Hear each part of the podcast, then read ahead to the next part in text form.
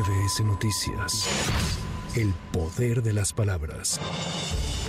La Comisión Ejecutiva de Atención a Víctimas definió el monto que debe pagar el Instituto Nacional de Migración para la reparación del daño de cada una de las personas fallecidas el pasado 27 de marzo en la estancia provisional de Ciudad Juárez, Chihuahua, en 3 millones 500 mil pesos, lo que suma un total de 140 millones de pesos de una partida presupuestal especial, autorizada por la Secretaría de Hacienda y Crédito Público que será entregada a los deudos.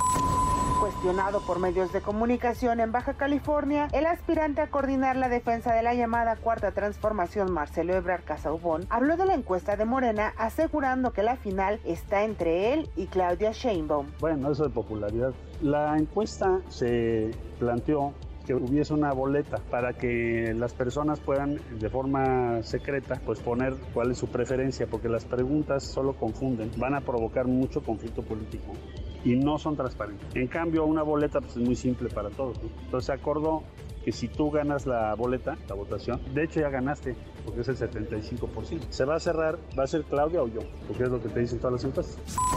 Senadores de Morena condenaron los mensajes discriminatorios en contra de su compañera de bancada, Citlali Hernández, por parte de Ricardo Salinas Pliego. Indicaron que combatir la violencia es responsabilidad de la sociedad, incluyendo a quienes se desempeñan en la iniciativa privada. El coordinador de Morena en la Cámara de Diputados, Ignacio Mier, advirtió que los legisladores de su partido harán una revisión minuciosa al gasto que ejerce el Poder Judicial en el marco de la discusión del paquete económico para 2024. En Puebla, Mier Velasco señaló que en una primera revisión se han detectado gastos innecesarios que van de los 15 a los 25 mil millones de pesos. Incluye ahí los 3 mil millones de pesos que tienen en un fideicomiso para la reparación de sus casas personales, no casas de justicia, sino sus domicilios personales. Incluye ahí la revisión de 14 escoltas que tienen, los carros blindados, cada uno de los integrantes, y que se extiende en algunos casos para algunos jueces y magistrados de distrito. Entonces todo eso representa más los, sin incluir los 22 mil millones de pesos de los fideicomisos. El gobierno federal determinó aumentar el precio del gas LP para esta semana, toda vez que la Comisión Reguladora de Energía fijó el kilogramo en 16.31 pesos y el litro del gas licuado en 8.81 pesos, lo que representa un incremento de 42 centavos para el kilogramo y 23 centavos para el litro.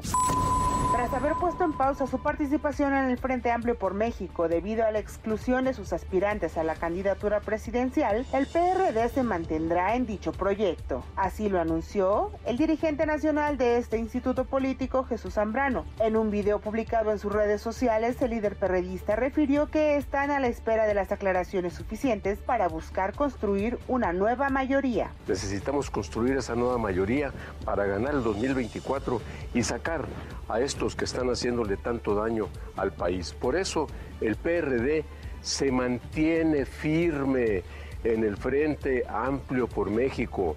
Estamos esperando informaciones y aclaraciones suficientes para seguir caminando con mucha confianza y con mucha firmeza en este propósito de construir una nueva mayoría. No seremos los esquiroles que le hagan el juego a Morena se dictó prisión preventiva a Miguel N., presunto feminicida de Milagros Monserrat, la mujer de 38 años apuñalada en León, Guanajuato, tras resistirse a un asalto.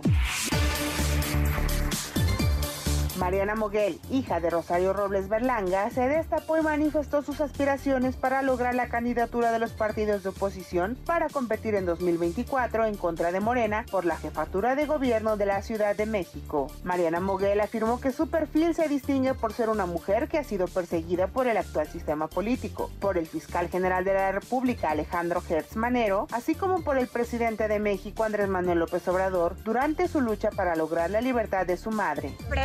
Y hay que ahorita esperar los tiempos electorales y como lo dije, no deshumanicemos.